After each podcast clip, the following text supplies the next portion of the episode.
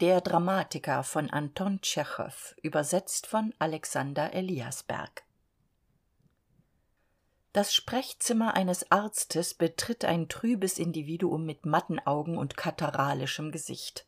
Nach der färbung seiner nase und dem finsteren gesichtsausdruck zu schließen sind ihm alkoholische getränke chronischer schnupfen und philosophische meditationen nichts fremdes das individuum nimmt platz und klagt über atemnot sodbrennen melancholie und schlechten geschmack im munde. Was ist ihr beruf? fragt der arzt. Ich bin dramatiker erklärt das individuum nicht ohne stolz. Der arzt fühlt sofort hochachtung vor dem patienten und lächelt ehrfurchtsvoll. Ein so seltener beruf stammelt er äh, eine menge nervenaufreibender gehirnarbeit das will ich glauben. Es gibt so wenig dichter. Ihr leben kann ja wirklich nicht dem leben gewöhnlicher menschen gleichen. Daher möchte ich sie bitten mir ihre lebensweise zu beschreiben. Ihre gewohnheiten umgebung und arbeitsweise. Sehr gerne erwiderte der dramatiker ich stehe auf gegen mittag manchmal auch früher. Wenn ich aufgestanden bin rauche ich sofort eine zigarette und trinke zwei glas schnaps zuweilen auch drei. Manchmal sind es auch vier. Es hängt davon ab wie viel ich am vorabend getrunken habe. So und wenn ich nicht trinke dann flimmert es mir vor den augen und der kopf beginnt zu brummen. Sie trinken wohl überhaupt ziemlich viel? Nein? Wieso dass ich auf nüchternen magen trinke hängt wohl mit meinen nerven zusammen. Wenn ich angekleidet bin gehe ich ins restaurant livorno oder zu sawarasenkow und frühstücke.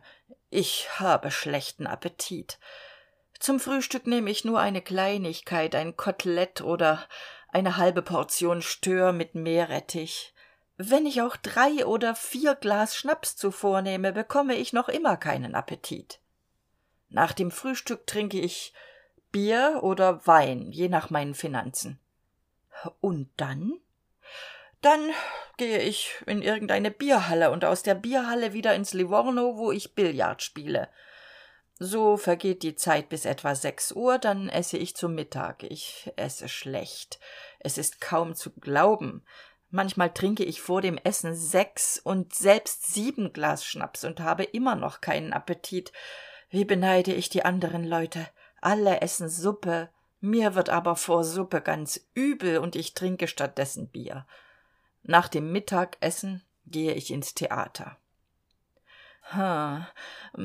Das theater regt sie wohl sehr auf.